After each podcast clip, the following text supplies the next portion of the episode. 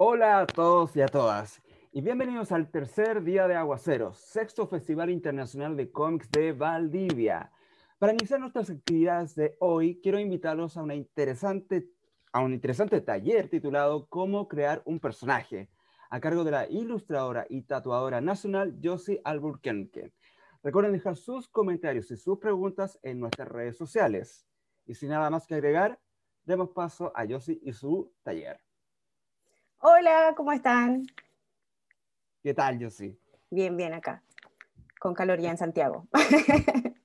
Oye, una cosa sí, acá está, está lloviendo y todo, increíble el cambio de, clima que puede... Mm, un poco extremo. bastante. Bueno, comenzamos entonces con, con, tu taller. Recordar a la gente que yo sí, si ustedes quieren plantearles preguntas, ella inmediatamente las puede responder, así que para que tengan ese relajo. Sí, bueno, eh, partiendo, mi, nombre es José Alburquenque, soy ilustradora, soy tatuadora, también dibujante de cómics. Bueno, llevo muchos años, prácticamente toda mi vida dibujando y bueno, me encanta el, el cómic y todo lo que es este mundillo. Así que les voy a mostrar un poco de lo que hago yo, mi trabajo. Vamos a ver aquí. Vamos a compartir pantalla.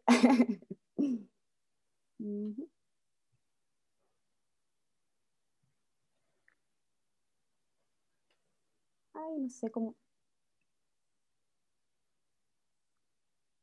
Ay, dice que no puedo compartir la pantalla. A ver si el, director aquí nos permite que la atribución y todo ese tipo de cosas.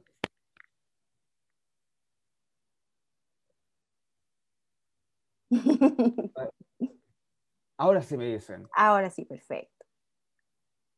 Ya. Perfecto. Ahí sí. Ahí se ve súper. Ya bueno, acá les voy a ir mostrando un poco de lo que hago. Eh, me gusta mucho la ilustración tradicional, los retratos. Acá, por ejemplo, tengo dos, que acá está Walter White, famosísimo de Breaking Bad, también está Wonder Woman. Acá trabajo con lápiz de colores, policromo cuando trabajo con, con retratos a color, puede ser policromo, y también con lápiz de color común y corriente. Y los otros son con grafito. Acá también hay tres ejemplos de lo mismo, que es eh, grafito. Acá Johnny Aria de Game of Thrones, eh, Gerald de Rivia, que también está en grafito, y la del medio, que es Natalie Portman en Black Swan. Ese está hecho con, con eh, portaminas, pero de mina azul. Fue una técnica diferente que ocupé y me gustó bastante. Es súper demoroso, pero es bien lento el proceso.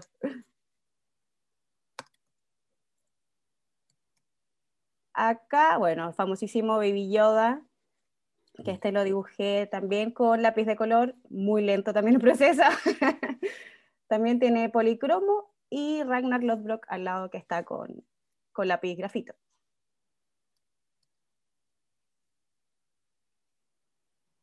Y acá ya son trabajos de ilustración digital.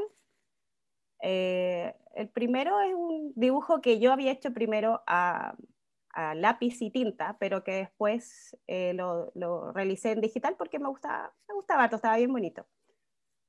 Y acá al lado es Akira, bien conocido. Esto fue para la portada de LDP Magazine, donde también participo ahí como panelista. Últimamente no por mucho trabajo, pero hasta el año pasado sí estaba, estaba harto.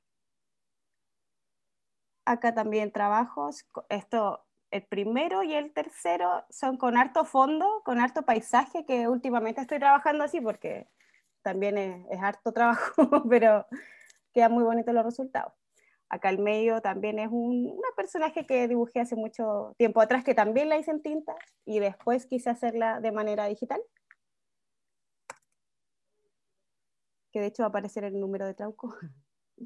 Acá también es digital. El primero no sé cómo lo ven desde, allá, pero el que es como con grises, ese lo hice, claro, ese fue como para el Santiago Horror Film Festival que participo y había que hacer como ilustraciones como más terroríficas o de fantasía y se me ocurrió dibujar ese. Al medio está Rayen, que es un personaje de Mitomano Comics, una, la editorial donde también he participado en varios cómics. Con ellos y que también apareció en la revista de Trauco, la última que apareció. Hay una página de ella. Y la tercera es un personaje que me gustó bastante, que espero por poder hacerla en un cómic, pero ahí estamos viendo el tema del guion.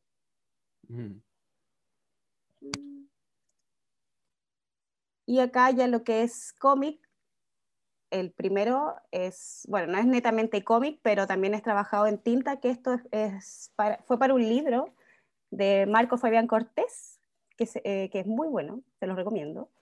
Y es de fantasía. Son, son, son cuatro ilustraciones que tiene adentro de ese libro y esta es una que me gustó harto, que se llama Pongo, el libro para que, para que lo sigan allá, Marcos.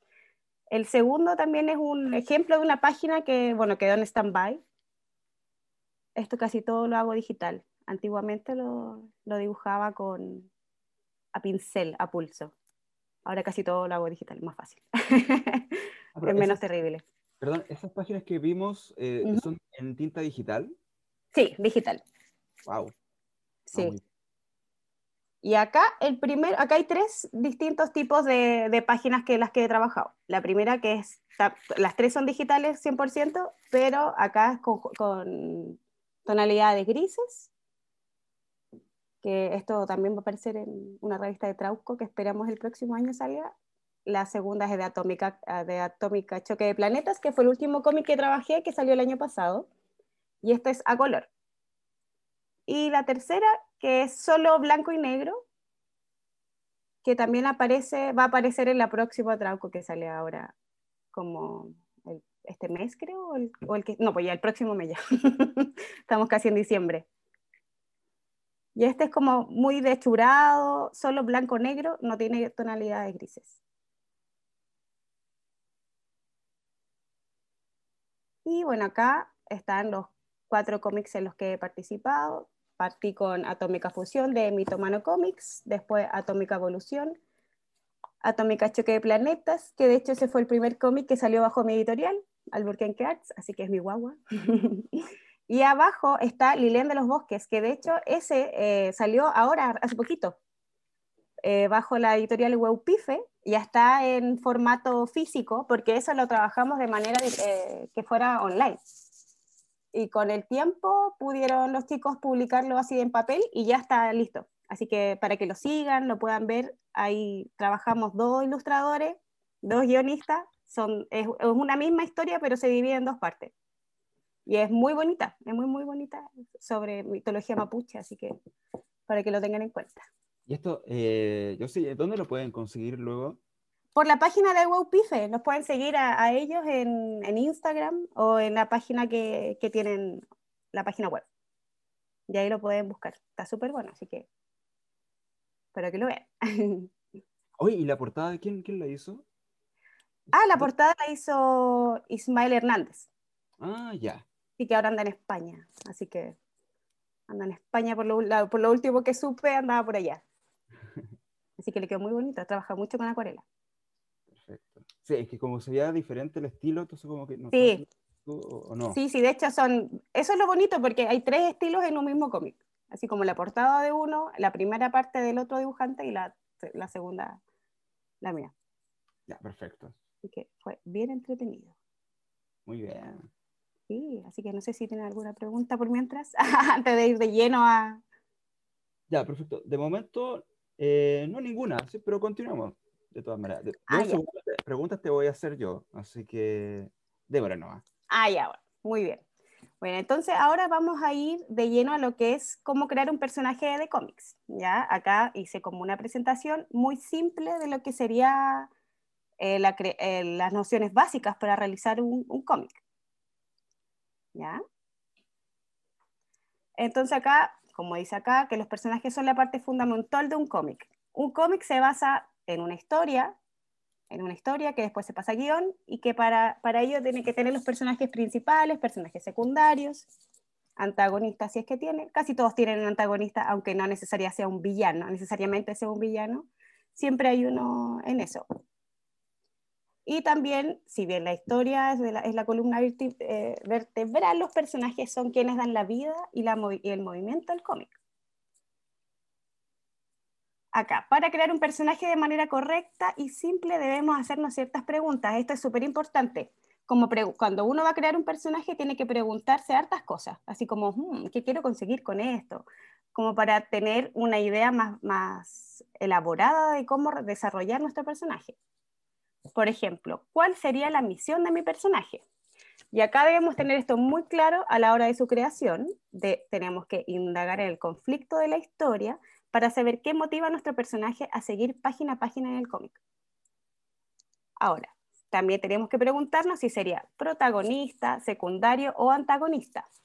Y acá debemos seleccionar qué será, pero todo lo que, lo que veremos en esta presentación también sirve como para todo tipo de personaje, no necesariamente si es protagonista o si es un secundario, sino que para todos. Esto como, esta guía como que sirve para todo lo mismo y también qué poder va a utilizar. Esto es en el caso de que si es un superhéroe. Si no es un superhéroe, eh, puede ser qué característica especial tiene, especialidad o destreza, característica que tiene nuestro personaje. ¿A qué público quiero apuntar con mi historia? Acá también es mm, muy importante saber a qué edades uno quiere como, como llegar. Eh, si la historia, si nuestro guion va a ser más bien infantil, va a ser juvenil, va a ser para adultos o para todo público, porque hay cosas que uno puede agregar en ciertas cosas, hay diálogos que uno puede, puede ir desarrollando que quizás niños muy pequeños no van a entender o que o quizás los adultos no les va a interesar. Entonces ahí es bueno saber y tener claro lo que, a, a qué público uno quiere apuntar. Ya. ¡Ay! me fui al otro lado. ya. Ahora tenemos una estructura para la creación de personajes. Ya, acá tenemos diseño estratégico, diseño psicológico del personaje y, y el diseño físico, que también son, son partes importantes de esto.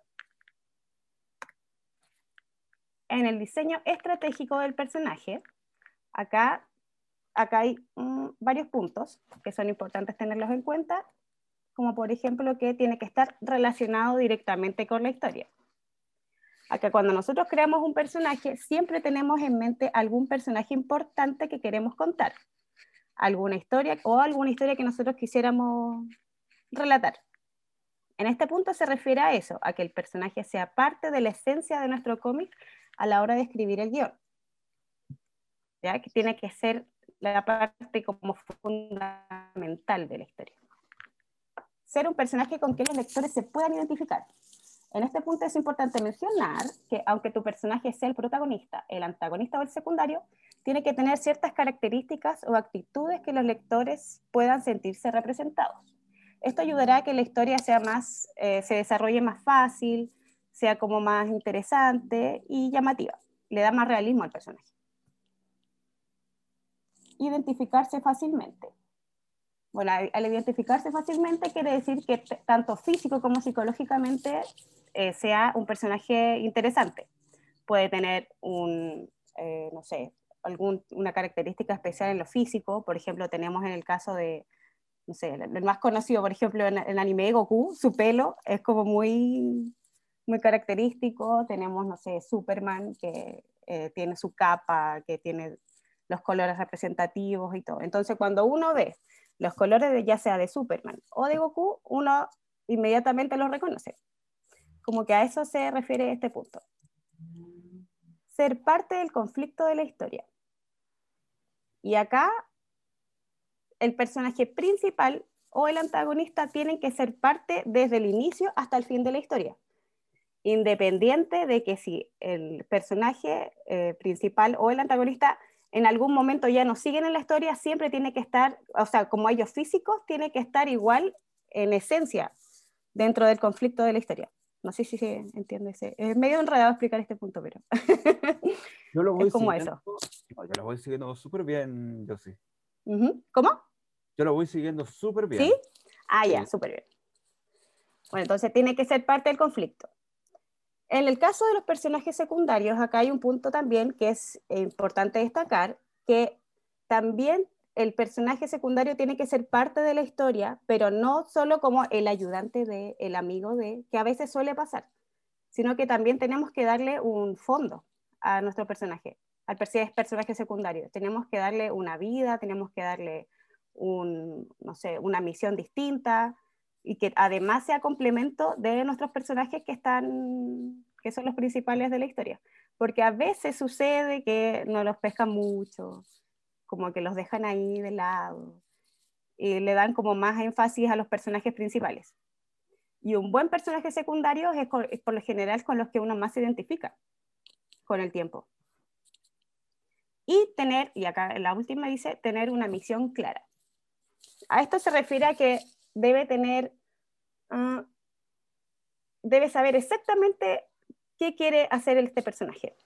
Es decir, si la misión puede ser venganza, puede ser, quiere, no sé, salvar al mundo, quiere rescatar a alguien, necesita lograr algún objetivo en particular. Eso se refiere a la misión de la historia. Cuando uno está creando un personaje, tenéis que tenerlo, tienes, perdón, se me salió el coloquial, pero tienes que tenerlo súper, súper claro esto. ¿Qué quiere lograr el personaje? ¿A dónde va? ¿Y por qué está haciendo todo lo que está haciendo? ¿Por qué conoce a tal persona? ¿Por qué va para allá? ¿Por qué va para acá?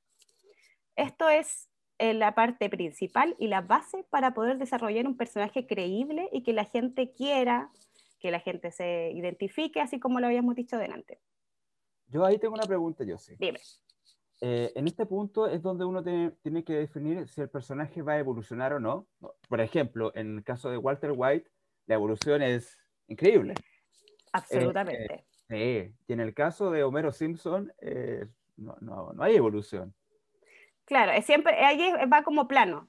Sí, porque ahí tenés, ahí tenés dos tipos de, de, cosas. Por ejemplo, ¿cuál es la misión de Walter White? Principalmente partió con querer tener dinero para su familia cuando él ya, cuando ya, ya no estuviera. Pero después esa misión fue cambiando a medida que pasaba, que pasaba el guion. Entonces ahí uno, hay dos cosas cuando uno realiza un cómic. Aquí no fuimos a otro lado, pero no importa, es importante cuando uno está haciendo el guion, puedes, puedes ir haciendo el guion de por capítulo o el guion completo. Entonces, cuando tú haces como el guion completo, la misión ya la tienes al final. Ya la tienes como al final de la historia. Y, es, y lo que pasa entre medio siempre va a llegar hasta, hasta este final, hasta este punto. Pero si tú lo haces por capítulo, vas a ir, vas a ir, bien, ir viendo cómo el, el mismo personaje va haciendo su propia historia. Va haciendo su, propio desarrollo, va madurando, porque como se dice, de repente los personajes hablan por sí mismos. Es algo que conversamos con Carto, Carto, un saludo amigo, que él decía que, sí, mm. que él, cuando hacía Kiki Bananas, él decía que a él le, resultaba solo cuando ella quería. y eso fue como algo súper interesante, porque finalmente eso pasa. Cuando tú tienes un personaje, después no puedes hacer una historia eh, que, no, que no sería fiel a él. Y eso pasa cuando uno va por capítulo. Sí, yo se lo he escuchado. primero, eh, saludo a Carto Romero, un, clásico también chileno. Eh, yo se lo he escuchado mucho a guionistas eso, que a veces los mm. personajes hablan y te dicen dónde quieren ir. Claro. ¿Qué que pase? Eso resulta bastante interesante, a lo mejor tener una conversación previa con el, con el personaje también para saber. Para, sí, para saber, claro, porque uno como que los, los, crea, pero finalmente ellos van evolucionando. ¿Y tú los atacas? ¿Mm? como, espera, espera, tú, tú no vas para acá, tenés que ir para allá, ¿o no? Ah, no, no puedo. lo intento, pero después como que digo, no, no puedo. Por ejemplo, en mi caso, yo los hago por capítulo. Ya. Tengo como una idea que quizás puede pasar, pero al final no sé qué, en qué va a resultar. Y eso es como bien entretenido, porque al final como que uno no se aburre. Cuando ahí yo tengo como una teoría que puede ser, cuando los guionistas escriben, escriben solamente y se imaginan un mundo y todo. Pero cuando, y uno como dibujante hace lo que ya está escrito. Pero cuando uno trabaja tanto el guion como el dibujo, tú a medida que vas dibujando se te van ocurriendo más cosas. Y cuando estás haciendo esto, ah, pero podría seguir con otro, podría inventar a otro personaje que haga tal cosa. Y ahí es cuando uno empieza como a, desarrollar otra, no sé, otra historia, vaya haciendo como distintas aristas, que vaya conociendo más gente, que vaya haciendo más cosas, que no sé. Y ahí es como más, es más lúdico el sistema cuando uno va por capítulo. Pero por eso, depende del, del estilo de trabajo como uno, como uno lo haga. Claro. Eso igual es como bien relativo. Perfecto. Y, y incluso en, en, el caso, no sé, de, de Homero Simpson, si viene el mismo personaje desde siempre, el dibujo cambió. Algo Claro. pero cambió. Eh, Sí, pues. sobre todo en el inicio, que era muy diferente a lo que La uno tenía. primera temporada que era así como, parecía como un dinosaurio. era súper extraño. Y se movían, claro, como más lento y todo. Y ahí, va- ahí fueron desarrollando el dibujo del personaje. Más Claro. que el personaje en sí. No, no hubo mucho cambio en su personalidad ni en su forma de ser. Sino que fue básicamente el dibujo lo que cambió. Y ahí hay dos, pero súper bueno el ejemplo que diste, porque ahí tenemos el mismo personaje, pero que tú vas, va teniendo distintas historias, solamente. O sea, es como su vida cotidiana, pero que va cambiando el escenario. Pero sus actitudes por lo general no cambian mucho, no, no vemos como un, como un drama eterno en la vida de Homero Simpson, más allá de qué rosquilla se va a comer mañana. no sé, cosas así. O, un crecimiento, o en el caso de Walter White, un, un declive de... Claro. Mm, Claro, eso es, eso es lo que es Walter. Es que Walter White es como, yo creo que el personaje, bueno, es mi favorito de hecho, pero es como el, el personaje más complejo que uno puede ver, po, que uno puede disfrutar, que parte de una manera, termina siendo otra, y aún haciendo al final, aún así cree que él es bueno. Es como súper... Lo, increíble es que todo es. Bueno, pero te dejo continuar porque a No, pero dale nomás. yo soy muy fan de Breaking Bad también. Sí, igual. De hecho, tengo un monito ya de fondo, no sé si se ve. Ah, y tengo un dibujo gigante ¿Ya? ahí atrás de Walter, lo he dibujado muchas veces. Pero, pero bueno, continuemos para que Ya. para que no hay tiempo. Entonces aquí vamos en lo que es el, desa- desarrollo, el diseño estratégico de nuestro personaje, lo que tenemos que tener así como base. Ahora, el diseño psicológico de nuestro personaje. Acá es súper importante hacer una ficha personal del personaje. Acá abajo, como pueden leer, dice nombre, edad, fecha de nacimiento, país o ciudad, familiares, amigos, virtudes, defectos, personalidad. En personalidad aquí es importante poner cómo sería descrito. Todos tenemos una personalidad eh, eh, que el mundo reconoce. Por ejemplo, uno puede decir, ay, yo soy súper pesada, pero el mundo te ve distinto. La gente, tu entorno te dice, no, si tú eres simpático o, o eres alegre o no. Entonces es importante reconocer eso de, nuestro personaje. Este es un ejercicio que, por ejemplo, a mis alumnos siempre se los hago, que es dibujar al personaje y aparte de eso, hacerles una ficha. Y esa ficha guardarla, pero como hueso santo, porque de repente pasa que uno se le ocurre esto, después se le ocurre esto otro y así, y se te olvida las bases de, de, de, de cómo comenzó el personaje, de dónde viene y cosas. Entonces, esto te ayuda a no equivocarte en el guion, a no equivocarte en lo que vas a escribir eh, de, de tu historia. Porque, por ejemplo, si nació, no sé, en Rusia, por ejemplo, y después termina hablando italiano, y tú dices, ya, pero ¿por qué habla italiano si venía de Rusia? Entonces son cosas así súper simples que a uno se le pueden ir yendo, pero al tener una ficha, al tener una base ahí escrita que tú tengas guardada, te va a ayudar mucho. Siempre, siempre para tenerlo ahí como con un candadito.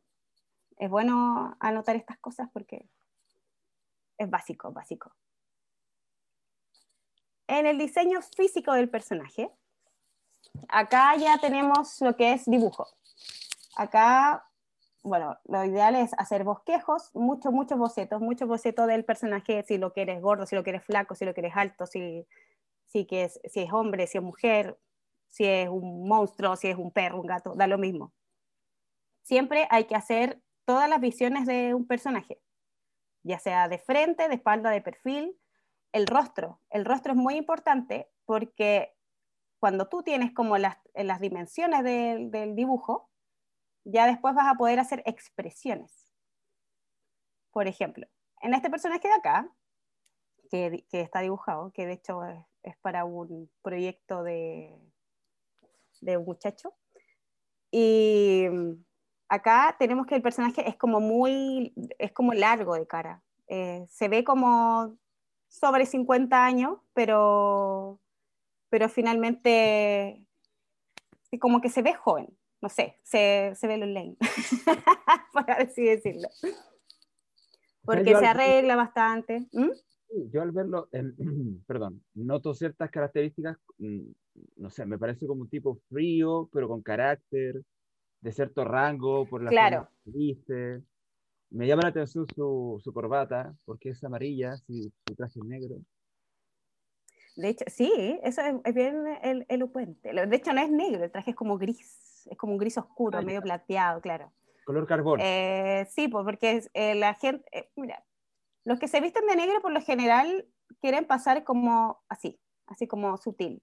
Pero los que ocupan, bueno, esto uno lo ve cuando investigar todo de personajes, de personalidades y todo, pero cuando ocupan ropa satinada o como distintos colores y con un color muy llamativo en la corbata, eh, quieren representar algo, quieren llamar la atención de cierta manera, pero como por debajo, así como, así como, estoy pasando, pero igual me miras, así, no sé, cosas así. Es bien... Y eso fue como estratégico en, en, el... Claro.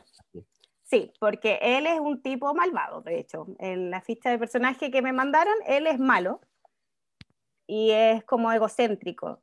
Entonces, el dorado de su corbata representa eso. De hecho, combina la corbata con, las, con los botones del, del traje y además con el fondo de la parte de adentro de la chaqueta tiene el mismo color que el cinturón.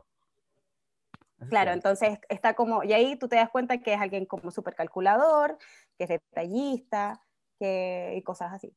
Entonces, cuando uno crea un personaje psicológicamente, cuando tú lo llevas al físico, tiene que ser concordante, tiene que tener algo, tiene que ser, eh, tiene que ver una cosa con la otra. No sé si me explico bien. Sí, de, hecho también yo te iba a preguntar eh, acerca de su pelo, ¿por qué es largo? Si hay alguna razón estratégica también en eso.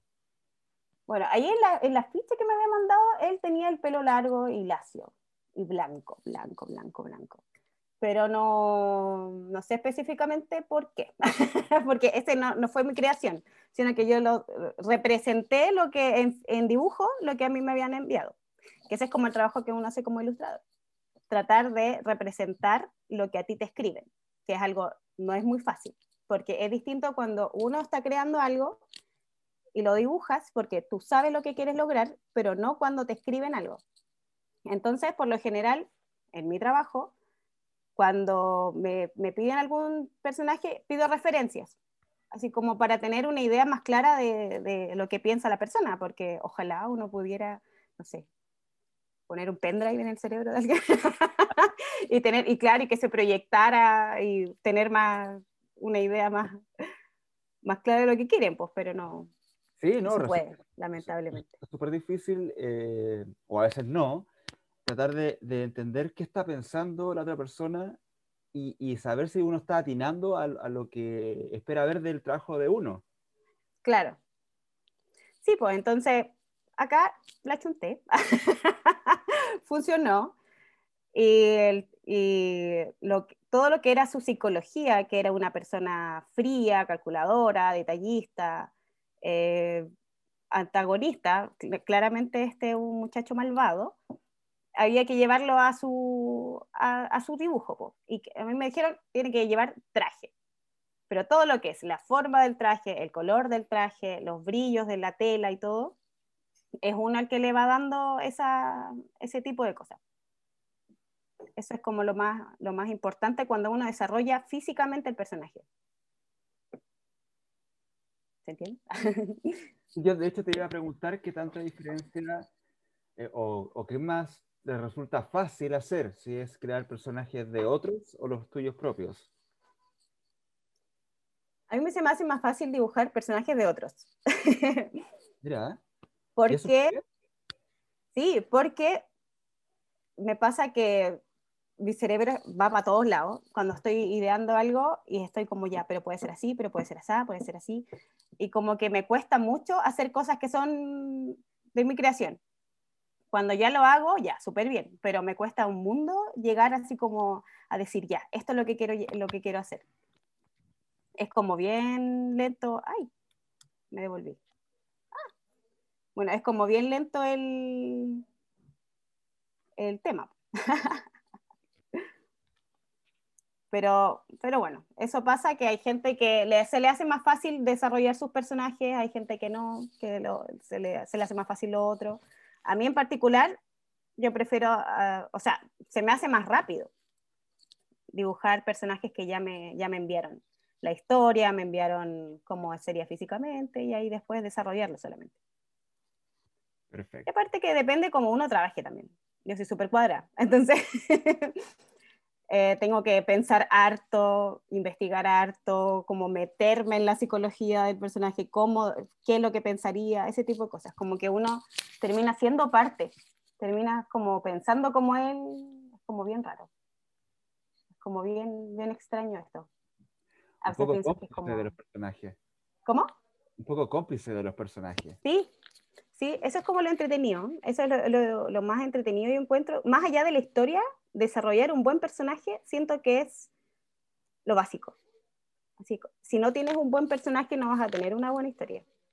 Puedes tener, no sé, la mejor idea del mundo, pero si no está bien hecho el personaje, simplemente no, no va a funcionar. Por ejemplo, ¿qué sería el Señor de los, Anillos sin Frodo? Tenía que ser alguien dulce, tenía que ser alguien como súper eh, leal, tenía que tener esas virtudes para que todo su entorno funcionara.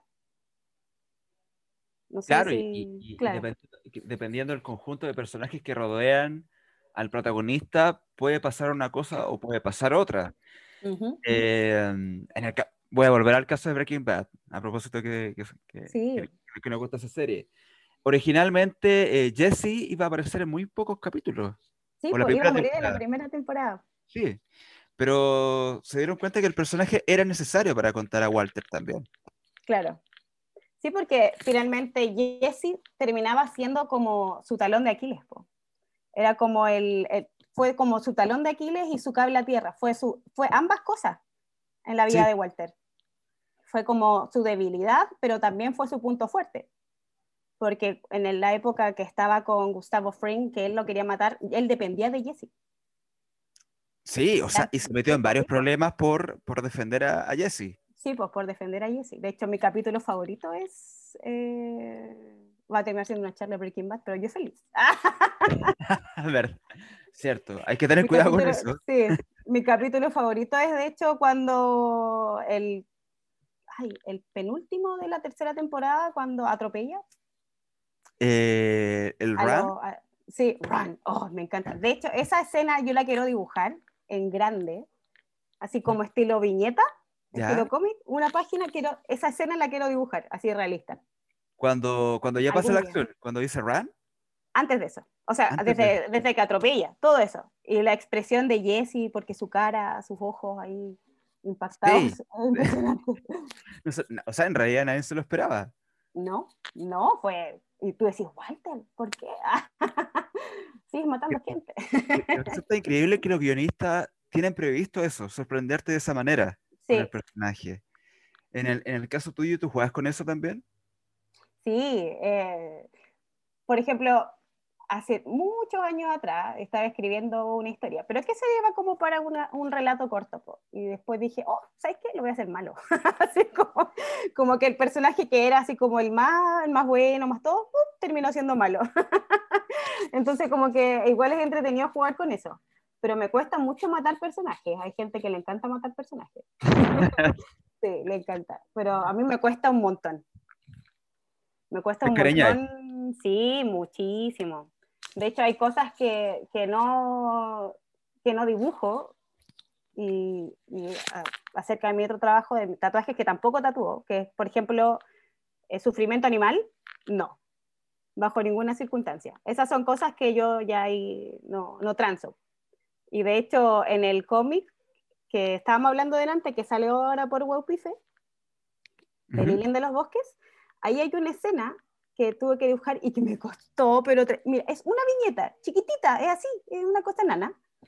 Pero en esa escena eh, aparece un, un, ay, ¿qué era? Un puma, pero en jaula. era un puma enjaulado. y como con una cadena. Y me costó un mundo dibujar eso, porque decía, no, pobre Puma, así como que me imaginé todo el rato el pobrecito sufriendo, no sé, me imaginaba a mi gato.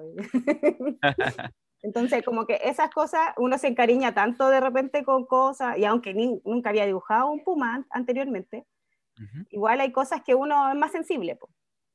Hay gente que le gusta mucho el horror y, no sé, dibujar tripas y, y, gente partida por la mitad, no sé. Y se le hace fácil, pues. A mí igual me cuesta eso. Te entiendo. No, a mí el tema de, gente destripada eh, me ha tocado dibujarlo y, tener referencias. Hay que buscar referencias para ver cómo sale el órgano y todo eso. Y sí. sí de, hecho, da miedo buscar así como en Google, así como, porque no sabes qué te va a salir. Sí, eso da miedo. Sí. sí. Eso es lo terrible, de hecho. O cuando tienes que dibujar, no sé, eh, de repente pongo cara de león y tengo tanto terror de que me aparezca en la cabeza de un león cortado, no sé. Ese tipo de cosas. Entonces, cuando uno está investigando eh, cómo dibujar personajes, siempre buscar referencia es algo súper bueno. Así, yo creo que tú también lo haces, pues todos lo hacemos. Tener referencia incluso para posiciones, para eh, que estás dibujando. Yo ocupo mucha referencia real. De, no sé, por fotos de personas o con los muñequitos también. ¿Ya? Después le saco fotos y ahí y ahí tenéis como las mejores, las mejores poses y, y, los ángulos, que es lo más difícil de lograr. Los ángulos. Por eso es, importante dibujar el personaje en 3D. O sea, no 3D, yo no sé hacer 3D, pero, pero dibujarlo en distintas tomas. Claro, la ficha de personaje, de hecho, es para eso, para que... Es para eso, em, como, sobre todo cuando son personajes nuevos, eh, hablando a propósito del diseño físico del personaje, hay muchas cosas que uno define al principio de la historia y que a medida que uno lo va dibujando van cambiando. Y a veces mm. porque o se te olvida cómo era el mono o porque, eh, porque a mí me pasa a veces, ¿eh? tengo que confesarlo, espero que no me escuche ningún guionista con el que trabajo. Eh, y también ocurre que uno siente la necesidad que el personaje tiene que ir cambiando ciertas cosas también. Claro porque el estilo se va a ver, no sé, eh, más acorde o, sientes que potencia al personaje con, con, esos cambios de diseño. Sí, pues igual es algo que uno tiene que estar así como en comunicación con el guionista. Yo creo que eso es algo súper importante, tener eh, como buena conexión con la persona con la que estás trabajando y que sea como, como abierto a, a, cambios, que quizás tú dices, como uno como dibujante lo ve quizás más llamativo de cierta manera que de otra. Es verdad, pero al guionista no. Claro, como que. Como que de repente dicen, oh, los quiero todos rubios. eh, no. Así como, ¿sabes que no es buena idea que haya pura gente rubia? no sé.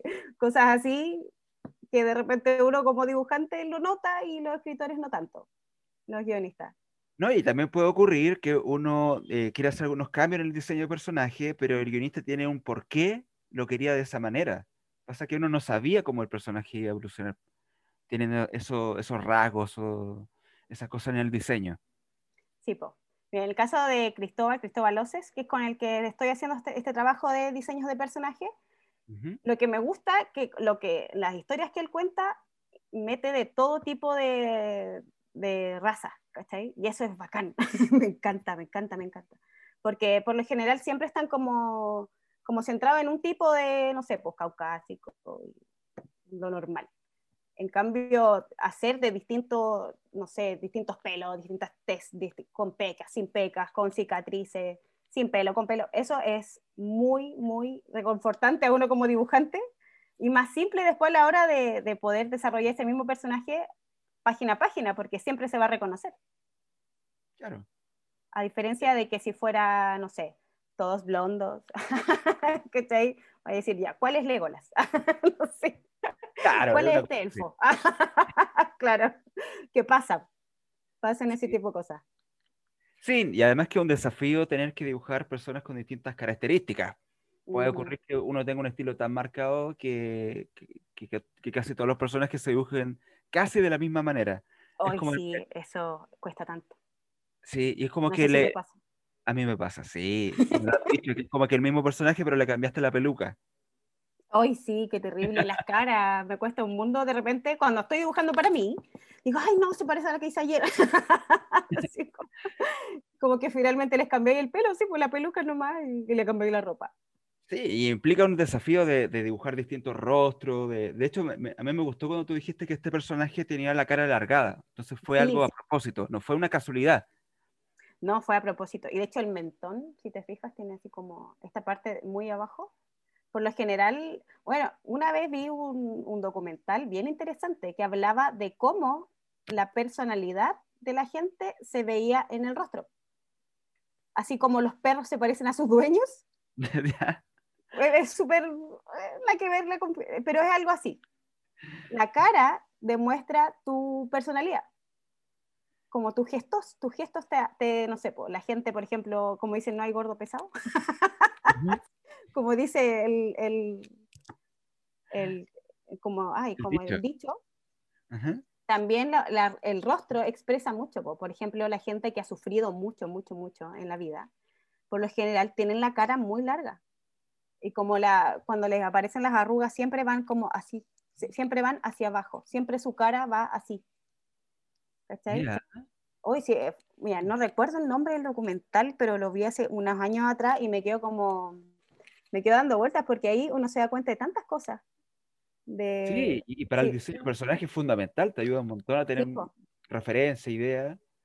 Sí, pues por ejemplo, una persona alegre, siempre los, los pómulos son más marcados, ¿cachai? Sí. Estas partes también y son detalles súper chiquititos y que más encima cuando uno trabaja en cómics que tienes que todo minimizarlo a trabajarlo en línea solamente, sin sombras ni nada, es más difícil porque, oye, ¿cómo marco un pómulo sin que se vea deforme? ¿Cachai? Y de repente es simplemente dos líneas acá. Sí. Y ahí ya marcas un pómulo. Entonces, es bien interesante esto de, de hacer un desarrollo tan tan detallado, porque estáis como, estáis desarmando algo. Tienes, tienes algo armado, pero tenéis que ir desarmándolo completo, completo, como para volver a armarlo y que se entienda. Mira, no lo había visto nunca sí. Sí, sí, pues como, no sé, lo veo, siempre, siempre todo lo veo como un rompecabezas en mi mente. como que tienes la imagen final, así como la imagen de cómo tiene que quedar pero para, para reconocerlo, para tú entender todo lo que va en eso, tenéis que ver pieza a pieza, pedacito a pedacito. Sí, oye, muy, muy interesante. Oye, te tengo una pregunta. Dime. Em, pero antes, eh, también eh, nos escribió Sandra Cecilia Fuente Poblete, que nos pregunta en Facebook. Muy buen día, mi hijo es dibujante de cómics y quiere participar eh, con creaciones. ¿Cómo podría participar en este gran festival de cómics? Em, Sandra, eh, te recomendamos entonces escribir un mensaje a la gente de la organización para que eh, te puedan indicar eh, algo al respecto. Y ahora sí pasó la pregunta a Pedro Bacán Espinosa. Ahora entiendo por qué eres bacán, porque participa mucho Pedro Bacán Espinosa. Eh, en Facebook pregunta, no escuché bien los consejos del diseño psicológico del personaje. ¿Puedes repetirlos? Saludos cordiales. Ah, ella. Ya, el diseño psicológico del personaje es todo lo que es su personalidad, tanto como de, eh, de, su, de su interior, es decir, si es una persona seria, eh, si es una persona, por ejemplo, si vemos como a, esto, a este ejemplo del mismo que tenemos acá, espérate, lo voy a poner como en reproducir para que se vea en pantalla completa. Este personaje, por ejemplo, ¿cuál sería su diseño psicológico? Vamos a hacer que es una persona seria, que es una persona eh, malhumorada, y tú tienes que, ya, y cuando tú tienes ese desarrollo, si es persona seria, malhumorada, que no sé, eh, también que le gusta ser pragmático, cosas así, tienes que decir por qué. Y ahí es cuando uno se mete al, al interior de esto, ¿por qué es una persona seria? Y ahí uno piensa, ya quizás de niño lo trataban mal, no sé, cosas así. O, fueron fríos en su familia, quizás se crió solo. Y ahí uno va haciendo la vida de este personaje a través de su, de su desarrollo psicológico. Porque, no, porque uno pone títulos, pero ese título tiene que tener también un contenido más profundo para entender por qué son así. porque la gente no es enojona porque nació enojona. Si todos nacimos iguales, todos nacimos llorando y, y después uno va forjando su personalidad a medida que uno va creciendo, como qué entorno tiene, qué familia tiene, qué amigos tiene, cómo lleva en el colegio, eso es, yo encuentro que es algo súper importante, cómo es la, eh, tu experiencia escolar, tanto en la básica como en la, en la media, para ir desarrollando, sobre todo la básica, porque la básica, bueno, yo como trabajo con niños lo veo todo, lo veo siempre, de cómo los niños cuando son, no sé, tercero cuarto básico, cuando son súper como retraídos, y ahí te das cuenta que es porque, eh, y pasa mucho con la gente que dibuja, que eh, son muy como, se, encierran, se encierran, se encierran. Y al encerrarse, eh, terminan después siendo como más autistas prácticamente. No, no esa es la palabra, pero más antisociales. Mm. Y eso es porque tampoco tienen un, un entorno que, que, los comprenda. Porque no, no sé, a ti yo creo que te pasó, nos pasa a todos los dibujantes que por lo general no conocemos a otra persona que dibuje. o que se apasione tanto con algo con, como uno se apasiona. Sí, eh, perdón, continúa. No, y cuando, eso es lo que yo veo en mis talleres, que cuando estos niños que son súper retraídos, que son así como muy, muy silenciosos, llegan al taller y conocen a gente que hace lo mismo que ellos, o, terminan siendo los payasos, ¿cachai? Así como conversando todo el día, y ahí te das cuenta que el entorno es el que hace, el que desarrolla la personalidad de los niños. Entonces, si tienes a alguien, si tienes a un niño que no, que no le gusta, o sea, que le gusta mucho una cosa, pero su familia no lo entiende y sus amigos tampoco lo entienden, siempre, nunca va a salir de ese cascarón.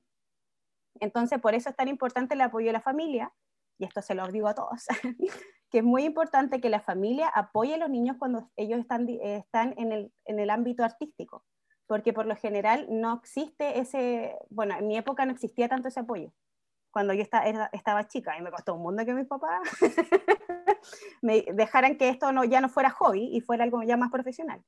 Es súper importante el apoyo de los papás, porque si los papás lo apoyan, lo van a llevar a otros lados, van a decir, uy, a lo mejor tengo que llevarle un taller para que, para que aprenda más, y no solo porque aprende más de un profesor, sino que aprende más de sus compañeros, de los mismos niños que, que, que dibujan con él, eso es muy, muy importante. Y esos niños después van a generar otro tipo de personalidad más positiva, más, más alegre, más explosiva, por así decirlo. Y no, van a, no se van a quedar por dentro, así como no, es, y, no van a ser tan apagados. Oye, ¿qué, ¿qué taller más completísimo estamos presenciando? ¿Verdad? psicología, con todo el tema. No, muy bien. Claro, es que me apasiona mucho el tema de, de enseñar a niños, porque uno ve tantas cosas y son tan creativos que le envidio. Su... a veces le envidio toda la creatividad que tienen porque a uno cuando va madurando, va creciendo, se como que llega hasta cierto punto, a cierto límite. Ahí tenéis un techo, en cambio como que los niños no lo tienen. Y uno termina aprendiendo de ello y digo, ay, ¿por qué no se me ocurrió a mí? sí, así como muy divertido. De hecho, tengo un alumno hoy que siempre lo cuento porque de verdad es muy cómico les digo ya, tienen que hacer un personaje, pero que tenga un superpoder que nunca hayan visto. Y este chico me dice, ya tía, yo dije, ya tengo el mío. Y él tiene el poder de sentarse siempre en el metro o en la micro. Y dije, pero ¿cómo? Dijo, no, pues tía, es que cuando la micro está llena, él siempre se va a sentar. Esa es como la super suerte. Claro, y lo encontré súper original, ¿cachai? Y como, así como, de verdad, es un superpoder. Entonces, a mí jamás en la vida se me hubiese ocurrido algo así. Y además yo creo que cuando los chicos, a mí también me tocó trabajar mucho con chicos en, hace unos años atrás, cuando tienen esa chispa de la creatividad, de verdad, tú ves que están disfrutando más su vida también. Sí. Increíble pues. la diferencia que hace. Sí, pues por eso hay que apoyarlos siempre, siempre, siempre, siempre. Y aparte que ahora hay muchas más posibilidades que antes. Pues. Ahora puedes estudiar y no quedarte ahí como en la mitad, como lo pasaba uno, que no podía estudiar esto porque no, era demasiado caro, no tenía pega. Bueno, todavía pasa, pero...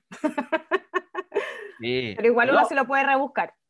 O sea, em, yo, cuando estaba a punto de salir del colegio era como, bueno, vivir de esto quiero, pero... Claro. Sí. Pero cuesta. Ahora, claro, cuesta, eh, como todas las cosas que, que, uno realmente quiere, pero, pero ahora es mucho más factible que antes también. Mm, sí, sí, pues mucho más tenéis para elegir, pero uh, por si, hasta por si acaso. Pues. pero eso es lo bueno de, la, de la época de ahora. Sí, sí, con internet y YouTube, los tutoriales y todo eso, chicos, lo tienen, mm. la tienen mucho más accesible. Hoy pues te tengo otra pregunta de Viviana Beatriz Leiva Muñoz, que nos pregunta en Facebook. Hola, cuando haces ilustración para un guion de otra persona, ¿creas tú la ficha del personaje parcialmente, íntegramente, o prefieres que te entregue por escrito todo el, eh, todo el guionista? ¿O es una construcción de los personajes de manera conjunta, dialogada? ¿cuál sería, la mejor, ¿cuál sería lo mejor que te permita fluir en tu creación? Ya, bueno, ahí depende. Sí, buena pregunta. Bueno, ahí siempre depende. Depende con la persona que tú estás trabajando, porque me he trabajado con distintos guionistas y todos tienen un estilo diferente. Hay algunos que son súper estructurados y me mandan hasta la página donde va esta viñeta, así, ¿cachai? Súper ordenado, porque lo tienen, lo tienen así pensado. Otros que desarrollan el personaje como, como que me van contando algo y ahí como que en conjunto estamos como conversando, ah, ya, podría hacer esto, ah, ya, y podría tener, no sé, si, no sé, pues la chica es media peleadora, le gusta pelear, cosas así, ya no, no tenemos que hacerla con pelo largo, tiene que ir con pelo corto porque es más cómodo. Es más cómodo usar un moño cortito que tener que estar con el pelo largo y hacerte trenzas todos los días. No sé, así uno va desarrollando personajes. Eso es cuando estás en conjunto hablando con la persona. Y también hay casos en que te mandan la ficha ya escrita, ya cómo va y cómo va físicamente. Casi siempre el desarrollo psicológico lo elige la persona que está escribiendo el guion. La mayoría de las veces pero también existe la posibilidad de que sea un trabajo en conjunto, que, tengan que él tenga una idea o ella tenga una idea muy, muy amplia y que después se va acotando a medida que va, vas tú como dibujante conversando con la persona. Pero también está el caso de, de, que ya tiene todo listo, todo pensado y tú simplemente aportas al desarrollo del personaje de manera física, como en dibujo. Que eso es lo que pasa por lo general.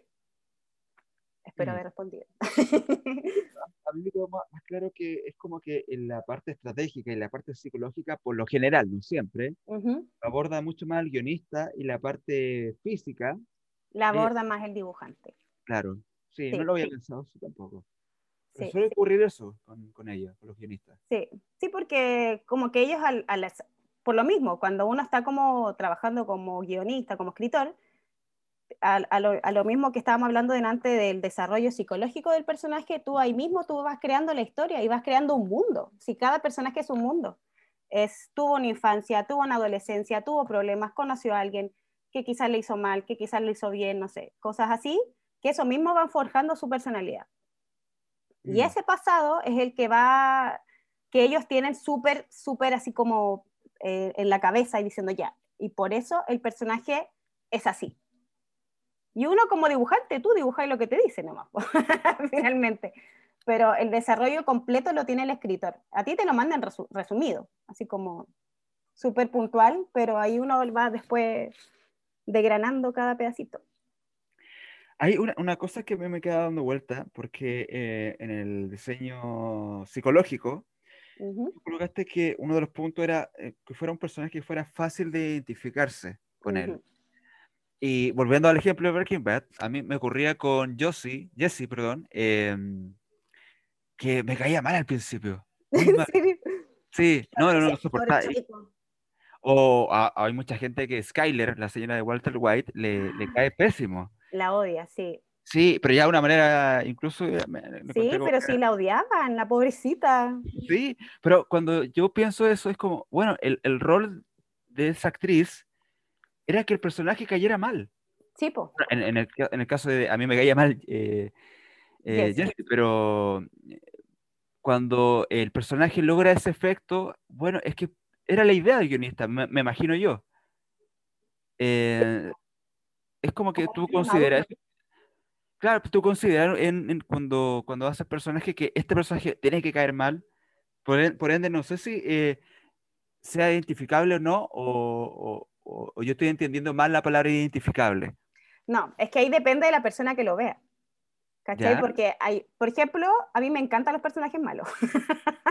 los que toda la gente odia, yo los amo. Así, de hecho, en Game of Thrones, el personaje de Ramsay Bolton, yo lo amaba, así me encantaba, me caía demasiado bien porque decía, es que él es tan malo, que él es malo, él es malo, malo, malo, ¿cachai? Y no le importa que le digan que es malo porque él sabe que es malo. en cambio, los malos que se hacen los buenos me caen mal. Pero los malos, malos, me caen súper bien. Y a todo el resto de la gente le, no le... Bueno, a lo mejor soy mala, ahora que lo pienso. a lo mejor me identifico con la maldad de, de, de Ramsey. Pero por eso depende de la persona también, po. porque no siempre te vas a identificar con alguien. Po. Entonces, cuando tú estás haciendo el, el, desarrollo de un personaje y tú quieres que caiga mal, puede que hay gente que le caiga bien porque estoy segura que hay gente que los escritores dicen, ya, este tiene que ser el más odiado, pero de repente no es el personaje más odiado y termina siendo el más querido. Por ejemplo, Loki, Avengers. Sí. Se supone que iba a ser el personaje malo, que iba a ser el odiado, y terminó siendo el más famoso de los Avengers. todos aman a Loki, todos quieren ser Loki, ¿cachai? y, tiene, a él le generan esta, esta mm, personalidad bien lúdica, de, ser malo, pero es como irónico, ¿cachai? Así es como esas Es como cool, es un villano cool. Claro, es un villano estiloso, encima usa, usa leggings. ¿cachai? Usa pantalones Yo pensaba en Doctor House también. Que es un personaje que, que, en su realidad le debe caer mal a todos, pero a uno le encanta ver cómo es pesado con todo. Claro, entonces ahí es como cuando uno se identifica quizás con el personaje o quizás no te identificas porque tú eres así, sino que te identificas porque es tu estilo de personaje que te gusta. Mm. ¿Cachai? Entonces ahí es como bien ambiguo el tema, depende de cómo uno lo vea. De hecho, me pasa, ahora que estábamos hablando de, Skyler, la primera vez que yo vi Breaking Bad, también la odié. Así, ay, Skyler, desgraciada, tan mala, ¿por qué le haces mal a Walter? Así, toda hater. Y la segunda vez que vi Breaking Bad, dije, ah, no, pobrecita. ¿Cachai? porque ahí la vi con otra, ya tenía otra visión, ya había visto la serie, ya cachaba en qué terminaba, pero ahí como que me reconecté con el personaje y entendí todo lo que hizo. ¿Cachai? de por qué reaccionaba así. Entonces de repente hay personajes que tenéis que darle más vuelta. Mm. No, no como, así como de primera, sino que darles una vuelta para, para comprender más, pues, para entender, para saber por qué hacía eso. Eso es lo más importante, es como tratar de entender por qué sus actitudes. Perfecto, y comunicarlo, que, que, que, el, pueda entender para dónde va o por qué lo hizo. A veces ocurren algunas historias que los personajes, pero ¿por qué hizo eso? No, no tiene sentido. Y es porque como que estaba cumpliendo con algún rol dentro del guion, pero no dentro de la historia. Claro, así como para generar un conflicto en otro lado. Claro. Así como de rebote, ¡pup! ¿por qué esta persona hizo esto? esto hizo esto otro y llegó a esto. Es como un saltarín de, cosas, es como el efecto dominó que se dice. Claro, pero como que tiene, que verse natural, tiene que verse que el personaje tiene propósito. Y en ese caso, en, en cuanto al diseño de psicológico, claro, debe uno debe tener claro cuál es la misión del personaje.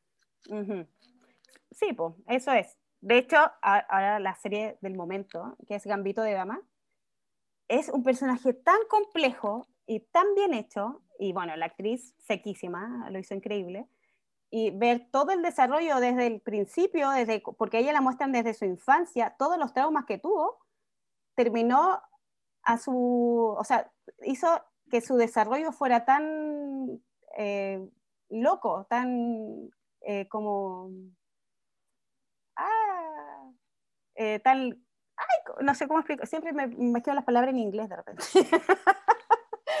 Pero bueno, toda su vida fue tan caótica. Porque empezó de chiquitita con el tema de las drogas, pero que no fue intencional. Que la empezaron a drogar de chica y su adicción, que ella no se daba cuenta que era adicción a, su, al, tema de la adolescencia y después su adultez, generó todo eso desde su infancia. Entonces hay personajes que su adultez se explica sola, o sea, ¿por qué actúan de esa manera? Solo se explican si tú sabes cómo era su infancia, cómo empezó, por qué empezó. Entonces, uno como, como autor tiene que tener eso re claro y que tratar de que se entienda que eso es lo más difícil, yo creo. Porque uno que tiene toda la historia acá en la cabeza, tú dices, sí, no, soy genial, oh, sí, lo estoy haciendo, todo el mundo me va a entender. Pero lo difícil es que lo entiendan. Claro. O sea, yo también recuerdo eh, que en algunas ocasiones uno, ve un personaje con un diseño cool, que es muy bueno, y el personaje es súper vacío. Claro. Que hay así como, oh, qué fome. ¿Y qué lata? Como que no tienen, no tienen peso. Son como menos que un paquete de cabritas. nada, nada, no, no existen. Claro, es, como que, es... como que hicieron bien el, trabajo del diseño físico, pero el del estratégico y psicológico hace como muy, muy nada. Claro, sí, es muy difícil. Hoy recién se me había... Se me... Tenía algo en mente que se me fue. Ya, pero en fin. pero es, eso es lo importante, pues tener, uno saber, ah, esto era, que una vez, mira, no recuerdo quién me dijo, lo escuché en alguna parte, pero decían que uno no tiene, o sea, el éxito de, de tu producto, de tu libro, cómics, o lo que sea, lo vas a notar cuando alguien que nunca ha leído eso lo entiende. ¿Cachai? Es verdad. Y eso lo encuentro que es, es como lo más eh, asertivo que, y certero que existe, ¿cachai? Porque si alguien que nunca leí un cómic en su vida y te entiende toda la historia a través de dibujo y todo, la hiciste. ¿Cachai? Sí, y que no le, tenga que gustar, pero sí que lo haya entendido al menos. Claro, sí, porque en gusto es súper amplia la gama. Mucha gente no le va a gustar y uno tiene que tener mucha tolerancia a la frustración y, y a aceptar la crítica. Es terrible, cuesta un mundo. Eh, yo creo que me costó muchos, muchos años asumir esa cuestión. y ya a esta altura ya me da lo mismo, pero antiguamente, oh, era terrible, y todo el mundo te criticaba, te criticaba, te criticaba, te, criticaba todo, pero si uno quiere ser dibujante en Chile, bueno, ser... O sea, si te gusta exponer tu dibujo para que te digan cosas lindas, bueno, tienes que asumir que también te pones para que te digan cosas que a lo mejor no te gusten. Sí, po. y aparte que igual acá es, como bien chaquetero el rubro, ¿cachai? Si andamos con cosas. Yo creo que varios opinamos lo mismo. Vamos a terminar pelando acá. Sí, ¿sabes qué? Ah, saqué las galletitas. sí, pues, Oye, eh, nos perdón, ni siquiera nos preguntan, nos, está mandando saludos. No sé si el mismo Francisco Nostroza que conozco yo, pero Francisco Nostroza ah, Lara. Francisco. Y eh, dice, un gran saludo a la Yossi, al Burkenken y al Diego Toro. Muchas gracias, maestro. Sí, a Francisco lo conocí en el Centro Cultural, pues si hacíamos clase donde mismo. en Quilicura. Ah, ya. Sí, era muy... ¿Mm? Estoy preocupado porque a lo mejor te tengo eh, pegada mucho, mucho rato con el mismo, con la misma página. A lo mejor... ah, no, sí, esta, esta, esta era como el final, finalmente a ver, sí, porque era esto, y después era solamente como para preguntas, en realidad. Esta era como las nociones básicas del personaje así. Ya. Perfecto. Pero para que veas que finalmente uno termina así como hablando mucho de, lo mismo, porque es un tema gigante, así es, eterno. Y siempre hay, hay distintas, no sé, puntos, hay puntos diferentes, uno tiene dudas cosas así que vayan preguntando. Así que pregunten, pregunten.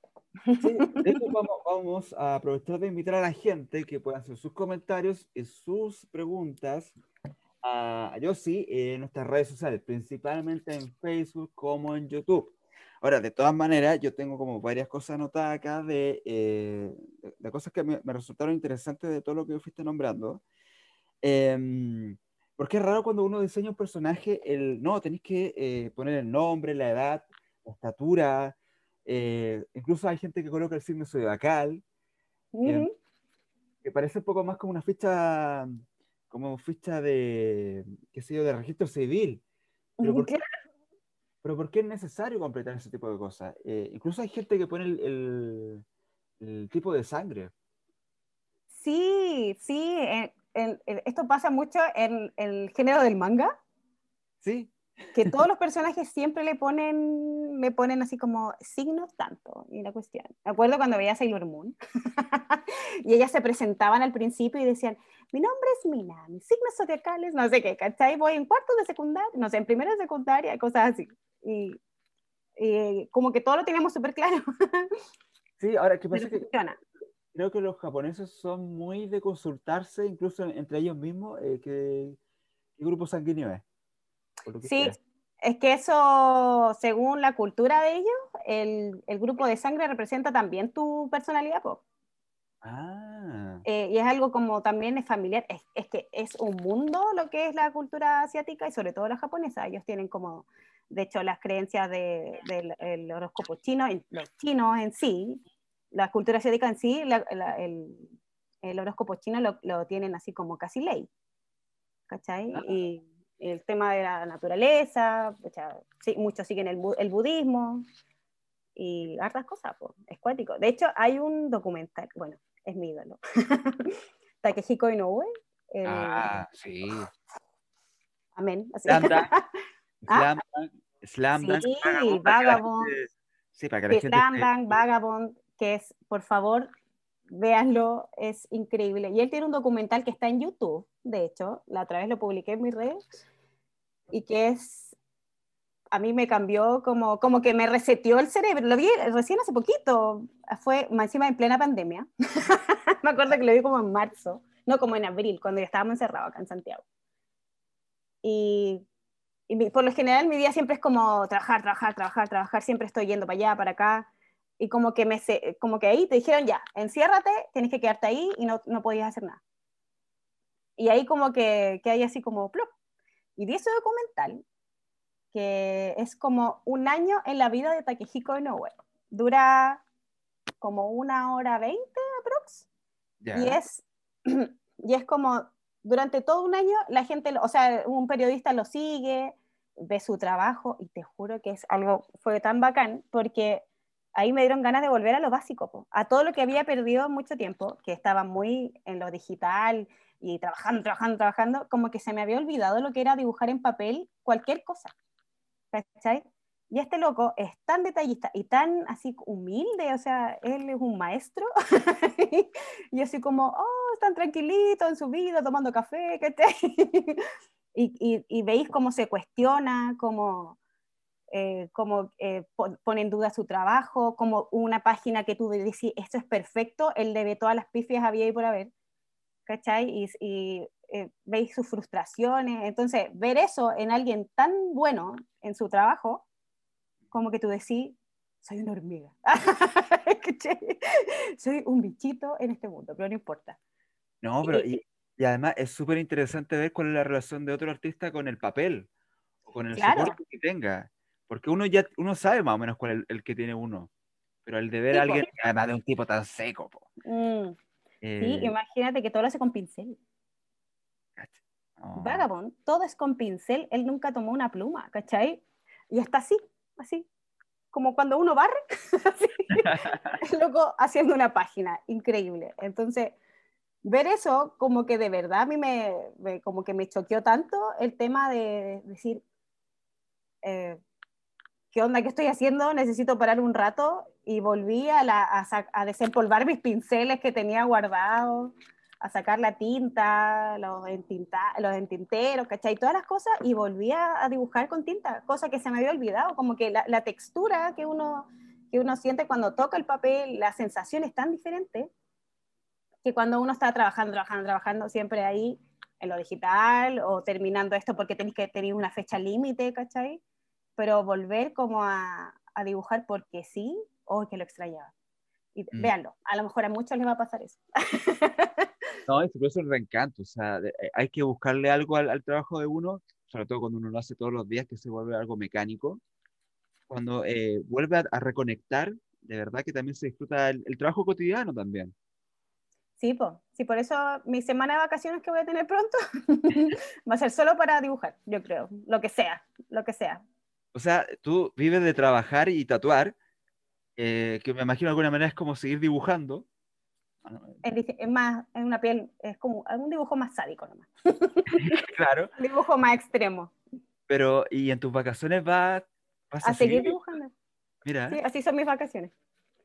De hecho, cada vez que viajo me tengo que llevar mi croquera con lápices, sí o sí. Y me la llevo en el avión y me la llevo en el bus y voy dibujando ahí y soy feliz.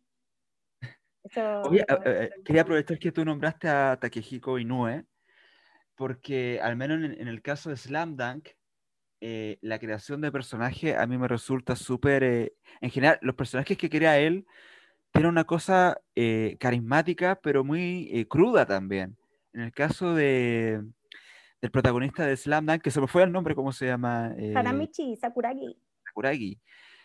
tiene como, una, como, una, historia de vida súper trágica sí, rara. Eh, lo que él quiere es, de alguna manera como súper triste, o sea, se mete a jugar básquetbol porque en el fondo no quiere jugar básquetbol. Sí, pues. Quiere que una, chica se fije en él. Eh, ahí yo veo un, un, tipo que también es talentoso para poder crear personajes, eh, porque a veces se, crean, se quieren crear personajes en base a algo como muy cool en algo como muy bacán y acá, y este personaje es como eh, perfecto. Y en cambio él crea personajes en base a algo como muy, muy que se puede sentir. Mm. Eso es como identificarse. Po. De hecho, Takehiko Inoue es el personaje, así como el dibujante que se representa en sus ilustraciones. En ese mismo documental, ¿Ya? él menciona eso, que se le hizo muy lúdico hacer Slam Dunk porque él me decía, él decía, él me decía a mí como si me hablara, ¿cachai? Claro. me llamó hoy día y me dijo, oye, ojalá. Eh, él decía que se le hizo muy fácil porque él se veía como Hanamichi Sakuragi. Él ah. cuando era joven era así, ¿cachai? Que también se metió a básquetbol para tener más onda con las minas, ¿cachai? Lo, lo dice. cada capítulo era muy entretenido y porque se imaginaba como que él lo estaba haciendo, como que él era Hanamichi y, y se veía... Oh. Porque... parece que se, eh, se, cortó un poco la señal y después volvió al tiro. Y lo último no se escuchó. Sí, está súper bien, pero lo último que dijiste no, no se escuchó. Ah, ya, bueno, que él se sentía como súper eh, representado con Hanamichi todo lo contrario lo que le pasaba con Vagabond, porque en Vagabond estamos hablando que es un samurái, que es eh, ah, basado en el... Ay, ¿cómo se llama este loco? Bueno, que es el samurái más famoso de Japón, de la historia, que es ah. basado en un hecho real. no toda la historia en sí, pero la, la esencia... Ay, me cargo cuando se me olvidan los nombres. bueno, y está basado en este samurái. Y, durante, y es, es, todo su desarrollo, desde cuando era joven hasta la adultez, cuando termina siendo el seco, el que mata a todo el mundo, y decía que le costaba un mundo terminar matando todos los días gente en, el manga. Y dijo que en especial le costó dibujar, que eran, no sé, unas 15 páginas creo, que era solo de masacre. y de verdad ese, tu manga, ese manga, yo lo terminé viendo online porque acá no llegaba nunca. Y hay páginas y páginas de tipos partidos por la mitad, sin brazos, sin piernas, sin cara, de verdad. Sangre, sangre, sangre, sangre, sangre en todos lados. Entonces él decía que le agotaba mentalmente eso, y por eso todavía no termina el manga. Porque todavía no, tiene fin. Ya, ya, tiene sus buenos años ya el... Sí, pues tiene como más de 10 años fácil. Sí. Y y por eso le costaba tanto, porque él no se sentía representado en, ese, en, eh, en, esa, como a la altura que estaba dibujando el personaje, ya no lo sentía, ¿cachai? Porque decía que era mucha sangre, era mucha muerte lo que él, se imaginaba, entonces como que se frustraba y se apagaba. Y ahí es cuando uno tiene una conexión realmente con lo que tú estás dibujando, con lo que tú estás creando, porque va más allá, va más allá de un papel y un lápiz tú estás como generando vida a un personaje. Sí, a mí, me, a mí me pasa con las escenas que tienen mucha, mucha sangre y mucha muerte que, que cuando, sobre todo que como uno busca referencia en internet y, que encuentra, em, esa escena o ese ambiente como que tiene mucho vacío. Son claro. escenas que de verdad eh, generan un ambiente raro y uno tiene que generar ese mismo ambiente. Mm. Y, es como que uno tuviera que estar ahí, de alguna manera. Sí, pues, como para imaginarte qué está pensando, qué, qué, qué, qué escena tenéis que dibujar, qué plano sería mejor. Es súper raro, es súper raro eso. Miyamoto Musashi, así se llamaba. Sí, Samurai. Oye, también, quería preguntarte otra cosa eh, que ocurre mucho y que es cuando uno crea los primeros personajes. Ciertamente uno comete muchos errores y después cuando ya tiene cierta experiencia, eh, al, momento de crear eh, nuevos personajes con ya mucha más experiencia, em, ya hay ciertas diferencias. Entonces me gustaría que nos pudieras comentar cuáles son, por lo general, los, los, errores que uno comete cuando está recién comenzando en, en, lo que es crear personajes. Los errores que uno comete.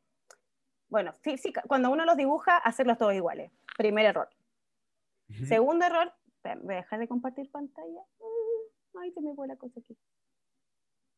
Acá. Ahí sí. Segundo error, que siempre, siempre, siempre tenganlo en cuenta, por favor. Si van a hacer algún personaje femenino, no la hagan con colales. no la hagan con un escote tremendo. No es necesario. Si no es relevante para la historia, no lo hagan. El tema de sexualizar a los personajes femeninos tiene que parar. Y es algo que aún pasa y lo hacen inconsciente, ¿cachai? Eso es lo más cuático porque está tan normalizado que ya no es como que fuera un problema. Y, si no es relevante para la historia, no lo hagan. ¿Cachai? Si vas a hacer también un personaje que es deportista o que es, no sé, es un superhéroe, que tenga la ropa acorde a lo que va a usar, a lo que hace, ¿cachai? No, por ejemplo, si la superheroína, ¿por qué la hacen siempre con bikini?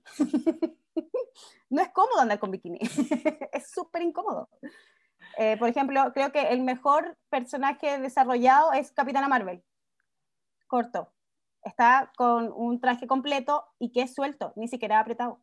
O sea, estamos hablando del personaje de la película, porque las que porque en los cómics siempre la hacen ajustada casi de látex, pero en el personaje de la película está súper bien, está súper bien logrado, es un traje suelto, las botas tienen un poquito de taco, como muy de Wonder Woman también, pero ese taco chino sirve, funciona, yo lo he ocupado y he podido correr con eso.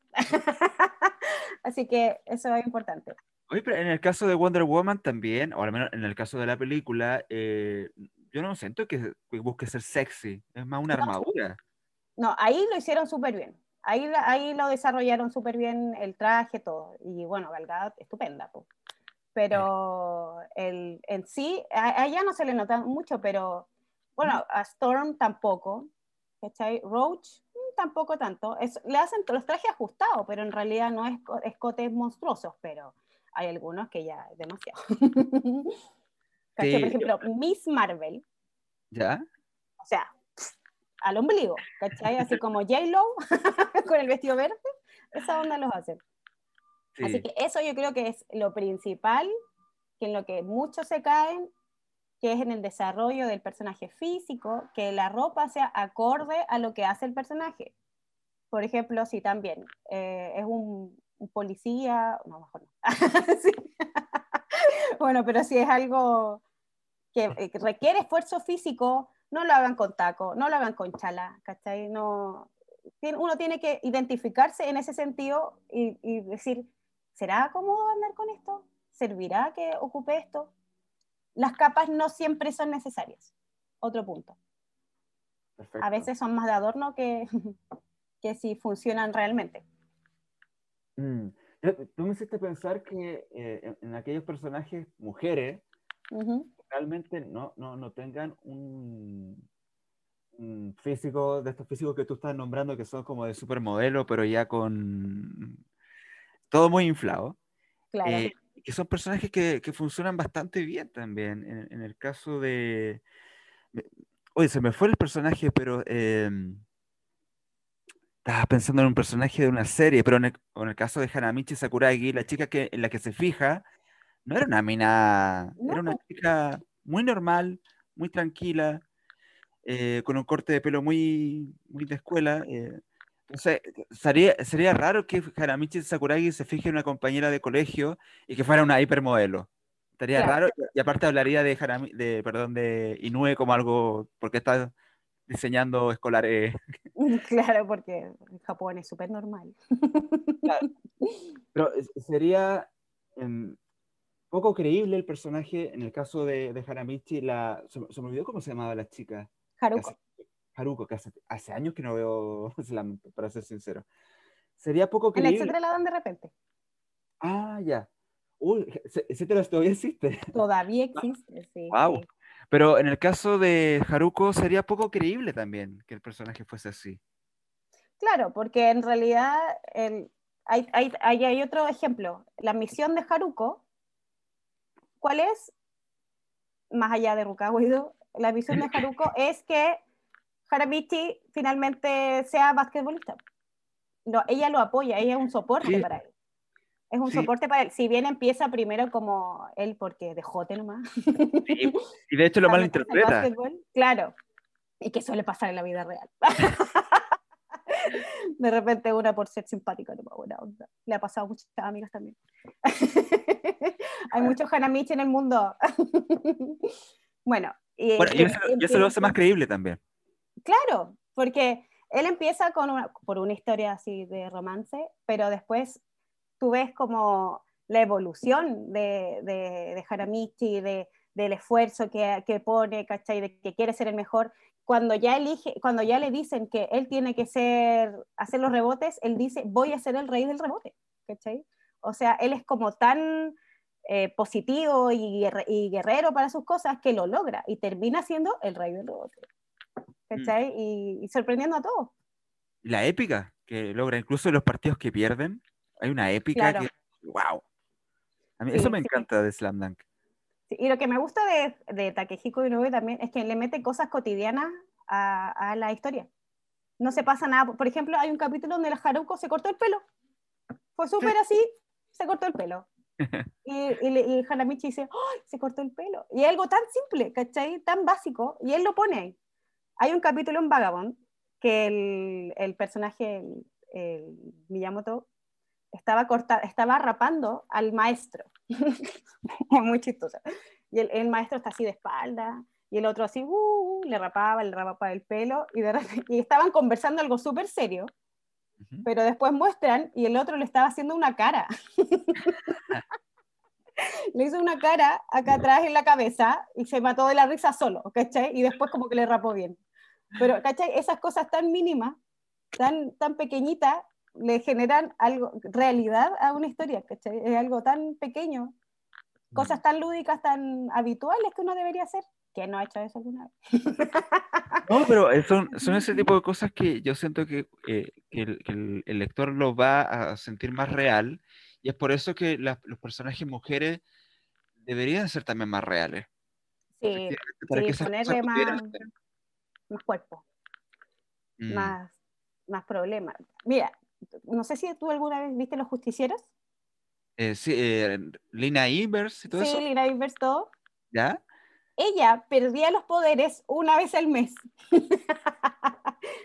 que era cuando estaba en sus días. ¿Qué más, eh, o sea, qué, realismo, qué más realismo que eso? O sea, ella eh, habían tres días que no tenía ningún poder, ¿cachai? Y eso ya es darle como una... No me acordaba de eso. Sí, son realismos que le da a la historia, ¿cachai? Es algo tan, tan simple, pero que pasa todos los... que nos pasa todos los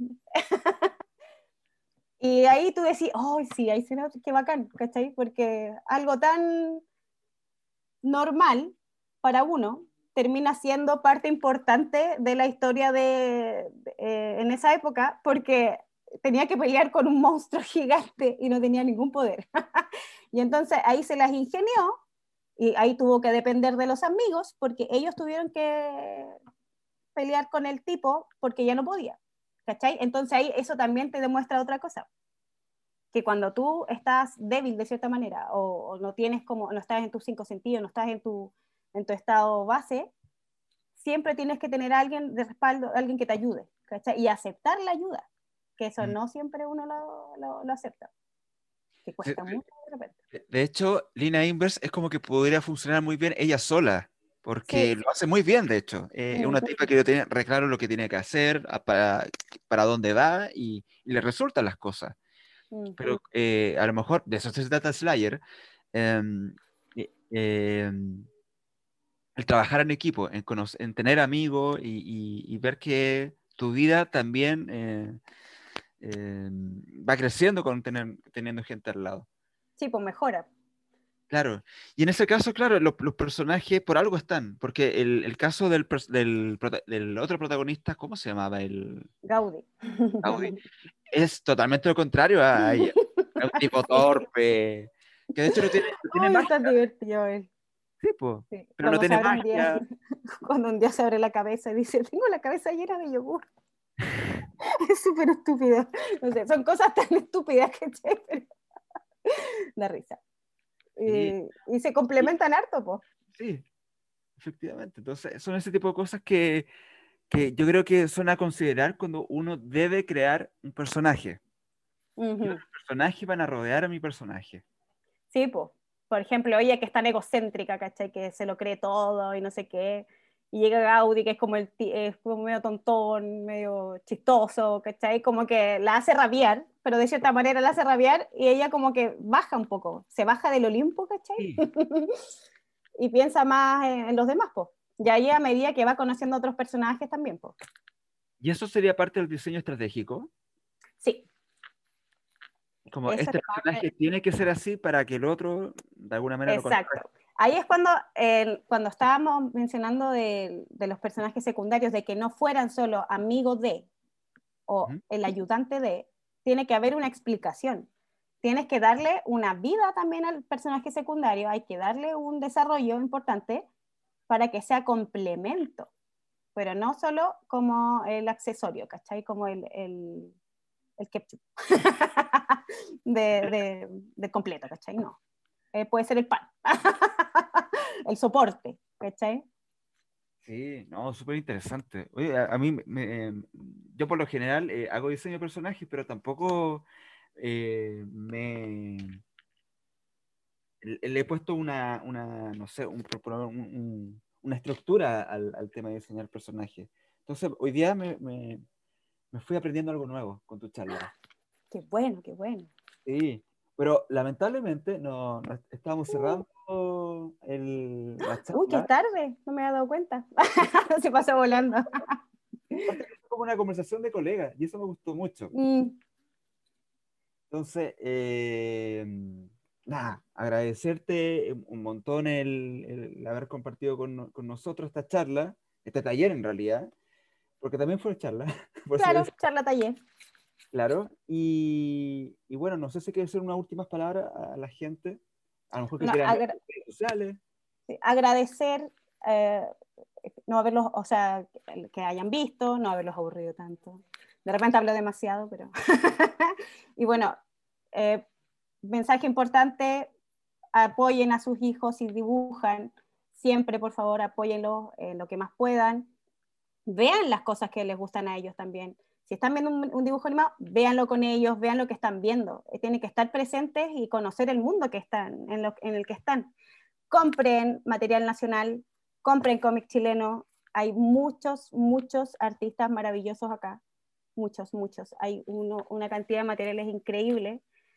Eh, también compren el cómic de Waupife, por favor, Lilian de los Bosques, véanlo por su página web, y está súper bueno, de verdad, está súper lindo. Me llegaron unos ejemplares, están re lindos. Y bueno, y espero seguir trabajando el próximo año en nuevos cómics. Este año ha sido raro para todos, así que esperar que el 2021 sea más normal. bueno, eh, sí, te va a aparecer un link para que no cortes y vuelvas al backstage. Ya. Eh, un link en el chat de, de Zoom. Y yo aprovecho de eh, despedirme por el momento, pero la, programación continuará eh, con más charlas. Eh, y nada, nada más que decir que agradecerle a Yossi y despedirme en este momento de ustedes. Y como ya había dicho anteriormente, continuamos con la programación. Hasta luego.